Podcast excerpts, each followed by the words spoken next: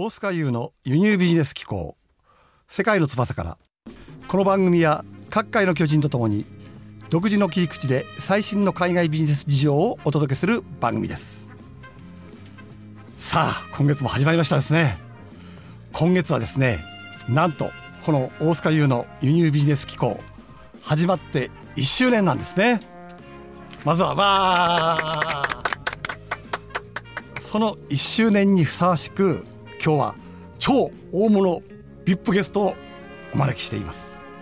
なんとですねあのケント・ギルバートさんです。わー！よろしくお願いします。はいじゃあですねケントさんについてはですねもう、はい。あのご説明の必要もないとは思うんですけども念のためにですね、はい。私の方から簡単にご紹介させていただきたいと思うんですね。ケントさんはですねアメリカカリフォルニア州の弁護士。そしてタレントとして活躍されてるんですね。日本には19歳の時に初来日されています。そして1980年経営学修士号。そして法学博士号を取得されカリフォルニア州の弁護士資格を取得されたんですね。そしてなんとですね東京の国際法律事務所に就職されてるんですね。はい。そしてこれは私もねリアルタイムでえー見ていたからよくわかるんですけどお世界丸ごとハウマッチはい。という番組にレギュラー出演されて広くですねメディア等でも幅広く活躍されてるんですね。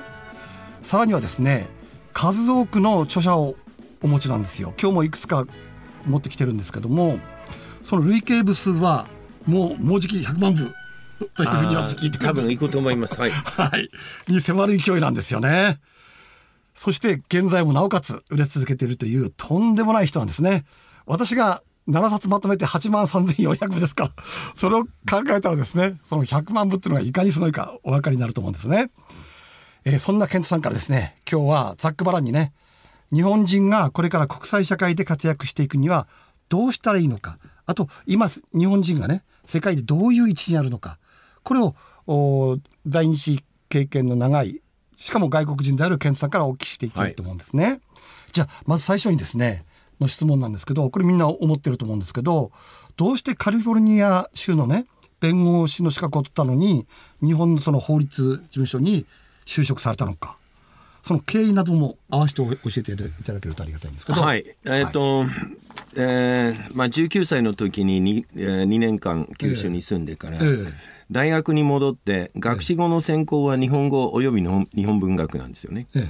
えーそして、えーその後沖縄で、えー半年ぐらい政府の仕事をしたことあるんですよ。えーしかも大学院に行ってる間に法科大学院に行ってる間に、ええ。夏休みを利用して3ヶ月東京であの研修を受けてるわけですよ法律事務所でね。でいざですね、ええ。あのまあ、国際法律はやりたい。で本当は西海岸で就職したかったですけども、えー誰も彼も僕の履歴書を見るとね、ええ。結局あなたは日本に行きたいんでしょって言うんですよ。えでどどういうことですか？いやだから日本日本日本日本としか書いてないからね。ああ、ね、それで僕は、ね、いやいやいやいやそうじゃなくて、ええ。それは経験で、ええ。ここのあお宅の法律事務所で頑張りたいですと、ええで日本のお客様ほをたくさん作りましょうと、ええ。したら嘘をつけみたいな感じでね。結局、ええ。あの就職できそうにもなかったんですけどその研修したことがあったこの東京の最大手の法律事務所に、一か八か出ましてみたんですよ。したらね、ねあらお前まだ卒業してなかったのか。よしじゃあこっち来いよって。あ そうですか、そうです。いいですか、ええ。うんうん。あのすごい人手不足でお前がすごくいいよと。で給料いくらいります？って言われたのよ。えで僕ねえ僕が決めるんですか？そしたら「そうなの。それでねあんまり安くすると後で後悔するからね」って言われて。それであのその大学法科法科大学院が終わって司法司法試験をすぐ受けて日本にき来てしまいました。そうですか。でずっといるつもりはなかったですけどまあ5年ぐらい経験を積んでもともとの計画として、当時ですね日本で法律業務をやったことがあって日本語ができる白人のアメリカ人はいなかったですよ。いないと思いますいねやほぼいない、もう5人いたかどうか、ん。だからニッチではありますけどもすごくいいアイディアだと思うね。うん、そうですよね。ですけどね、ええ今今はもうそれ途中でテレビ番組に出て、そっちの方向に転換しましたけどもね、あの僕がやろうとしたことを今ね数百人がもうやってしまったんですね。どういうことですか？うん、あのそそういうふうにこう両方の法律を覚えてね、ええ両方の言葉を覚えて、ええうんああ。そういう人がいっぱいいるんですよ。後にケントさんに続く人が増えたってことですね。で僕がやろうとしたこと、うん。そういう日本で経験を積んで、うんそれから向こうに行って法律業をやそれをねやった人何人もいる。カリフォルニアにいるってことですね。カリフォルニアに限らずですねアメリカ全国に特に日本の企業が多いケンタッキーとかテネシーとかあの辺なんかはね多いですよ。じゃあまさに道を作ったっていうことね。えーあのまあアイデアは良かったということだけであって他の皆さんがそれパクっちゃったんですよね。しかしその当時のその法律事務所の所長もななんていうか日本人離れしてますよね。え？日本人離れですか、うん、なんかその感覚ってその当時の日本人ってなどちらかというとね、はい海外の人を雇おうとかって思わない。いやうちはだって海外のお客さんめちゃくちゃ多かったですよ。障害法律事務所ですから。あの外国から日本に入ってくる人たちがメインのお客様ですからん。当然アメリカ人の弁護士が何人かいないと回らないんですよ。そういうことでしたか。それでちょうどその時にあの人が足りなくて。なるほど。うん。じゃあまあ5年のわけがねなんでこうやって今いるんですか？いやだから5年まあ女房には3年事務所には4年自分では5年ええと言ってましたけども、ええその間テレビをやりだしたらね、それがまた面白くて。はいハウマッチでですよね。それが、まああっちこっちにえーまた広がっていって、結局帰れなくなってしまったっていうかことでしょうかね。なるほどそういう経過があったんですね。はいじゃあそういうケントさんから見て、まあ、19歳から日本に来られてるわけですから、まあ、およそお40年以上になりますよね。はいそのケントさんから見て今日本の魅力って言いますかね日本の置かれた立場もしくは日本のステータス、うんこれね意外にですねあの私もこの輸入ビジネスっていう枠の中でねいろんな人と話す機会が多いんですけどどうしてもやっぱセルフイメージが低いんですよ日本人って。まだまだこう、おまだまだ我々はなんていうんですかねある意味うんもう悪い言い方すればね喪に服してなければならない的な感じがすごく強くてですねひ非常に歯がゆい思いをしてるんですよね。ですから健さんの方からそのお健さんから見た今日本人のステータスであったり世界での位置これを教えてもらえると。えっとですね、はい。あ今アメリカで世論調査を取りますと、ええ。一番好きな外国がどこだと聞きますとね、それはやっぱり日本なんですよ。で大人気なんです。うん。でそれがあの、まあ、ソニーのトランジスタラジオで始まったんですけどもそれから車、はいはいはい。えー電化製品、ええ。ー今となってはアニメゲーム、えーポケモンなんかをやってない人はいない、コスプレとか、もう日本って面白い国だって。なるほど。でいいものを作るし壊れないしね。で、えーそれで日本人っていうのもねちょちょっとあの神秘的でよよくあのちょっと分かんないけどでも会ったことがある日本人はみんなそれなりに親切で。で、えー日本という国アメリカの大きあの大親友なんでね、うん。はい。外交的にもね。はいそうですね、うん。なんであの問題を起こす、うん国でもないし、金がある会し国でしょ、ええ。なんでね。結局あのえー実際に日本に来たとことがある人たちはみんな感動してね、街が綺麗で財布を落としても戻ってくるしそうですよね。えーチップを払わないで済むとかね。でみんなすすごく親切で 丁寧で、はい。あの礼儀正しい、え食事が美味しい物価ちょい高いけど、っていう感じなんですよ、で電車は時刻通り動いてるし。そうですよね。ピタッと止まるしね、はい。そうなんですよ、でですからねまあよく動く国だよくできてる国だと、であのっていうことですよ、一般の人のイメージはね。一般の人はね。ところがね、ええ。あのそれはそうなんだけどね、にあの日本に今度日本側のことを考えますとね、ええ実際僕が長い間住んでるか分かるんですけど、じにそのその当の日本人自身はね、なんか、えー自尊心が薄いような気がするの。言ってください。もっとガーンって言ってください。もうね、あの、自分たちが、ええそうなんですよ。まあ、日本はちっぽけな国でね、ええー大して国際貢献できてないし、自分たちも英語できないし、うんなんだそういう感じなんですよ。で戦争の時は迷惑かけたしとかね、もう70年も前に終わったことなんだけど、それであのまあこれをこれはですね教育制度の問題なんであって、えーうん、教育。教育、はいはいえー日本日本に日本人に誇りを持つようには教育しないんですよね。そうですよね。うん、むしろ自虐資金自自虐士官をはい植え付けるのがはい日教組の教育教針で、はい教育方針であってね。えで、えーなんですけどねだけどその日本人もやっぱり自分の国が好きではありますよ。え好きですよ好きではありますけれども、えー自信がないという感じなんですね。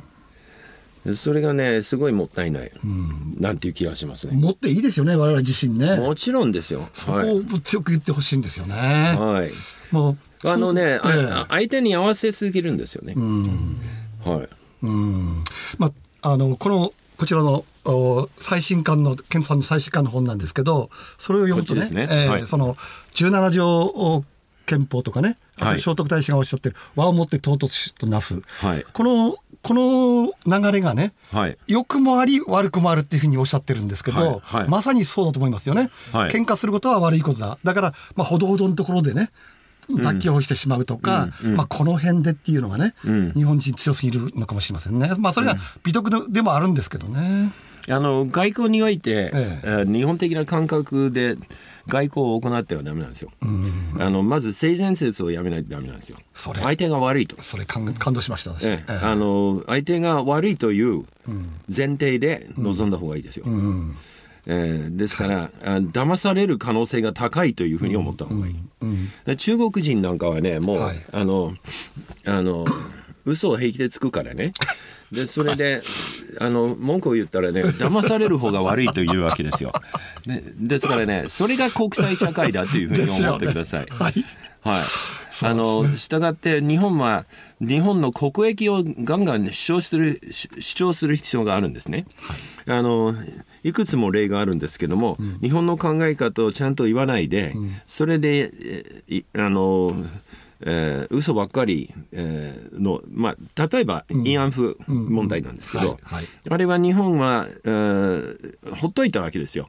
そうすると国連の中ではもう、えーそういう従軍慰安婦がいたということになってしまったんですよね。今となってはそれを少し、えー訂正しようとしてるんですけども遅いんですよ。うん。それと、最初のイメージがね。うん。あのあの僕はねですから日本がこの特にトランプ大統領の時代にですね、えートランプ大統領はどっちかっていうと日本を、えー自立させようとあのアメリカにずっと依存してるのはねもう結構だと自分でやりなさいよなんていうことを言ってるんですけど、じゃあそういう時代にどうしたらいいんだと。僕はね自分の国益を言えばいいです、自分の国益に基づいて行動すればいいと言ってるんですけどもそう言うとですねえー国益ですか？えー？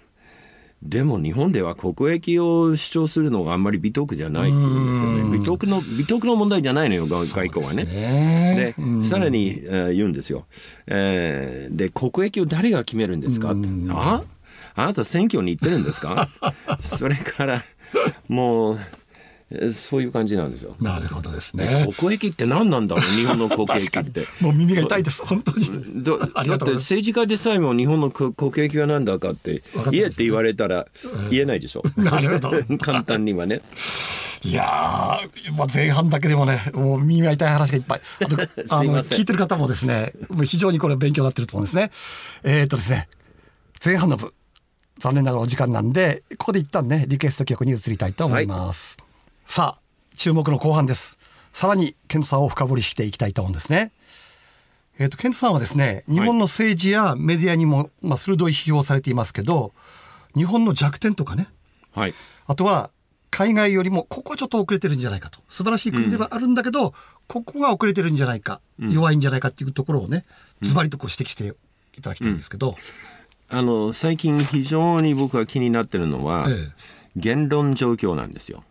一応言論の自由がありますけれども、ええ。ーそれまあすあのですからね、えー別に新聞で何を書こうとも、それ別に構わないけれどもね、そのそそれがね変更報道になっちゃってるんですよね。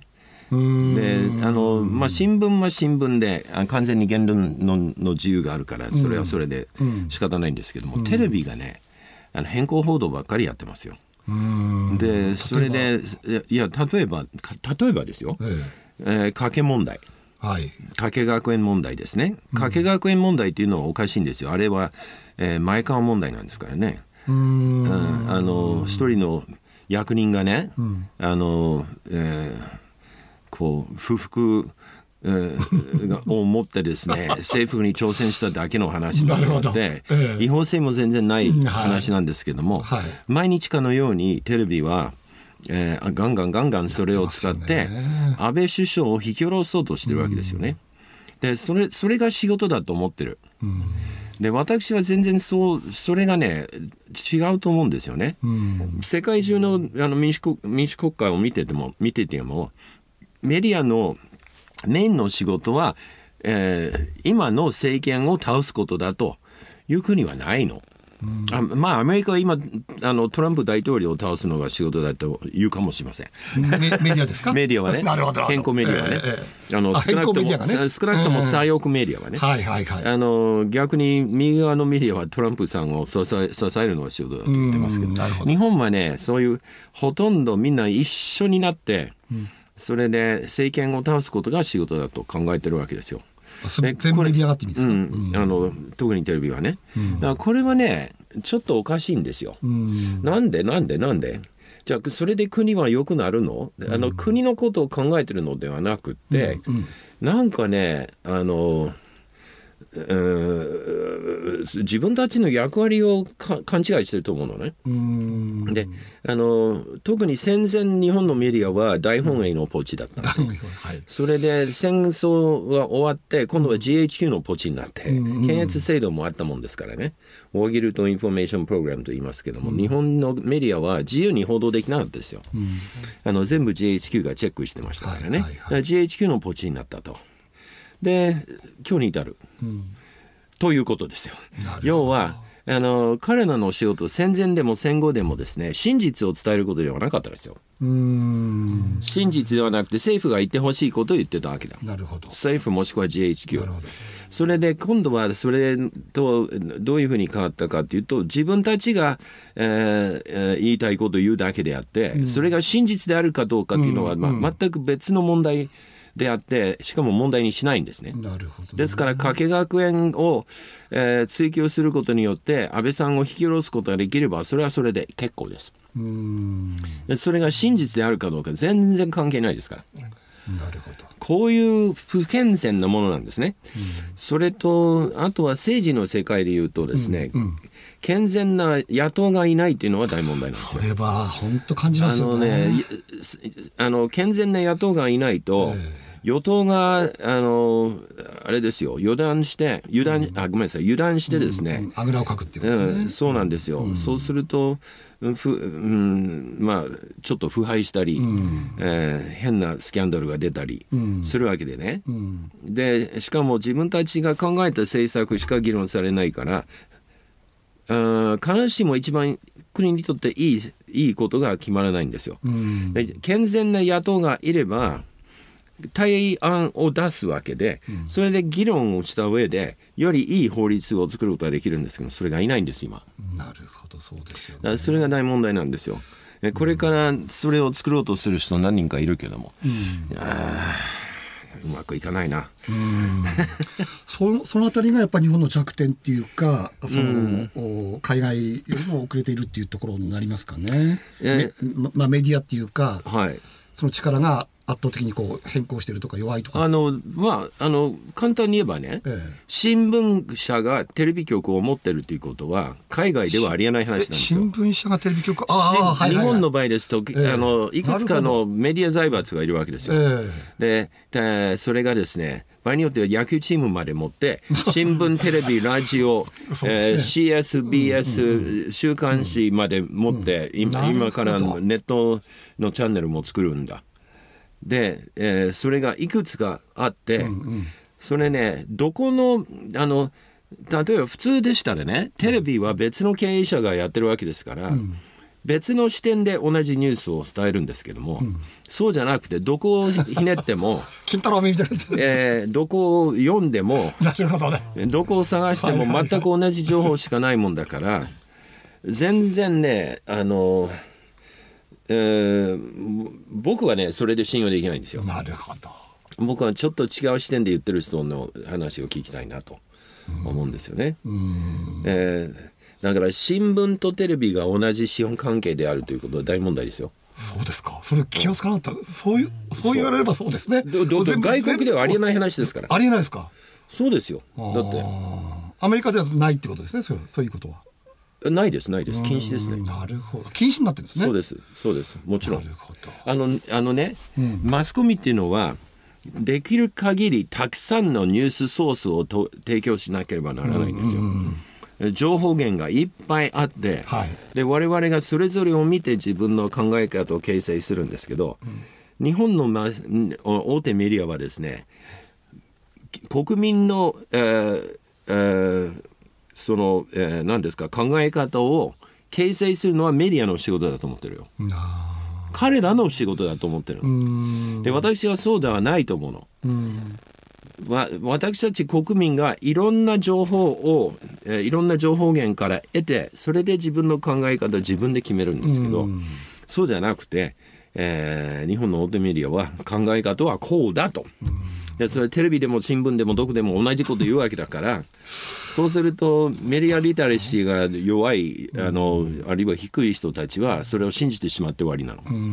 それでみんな同じ考え方を持つようになるから腐るんです。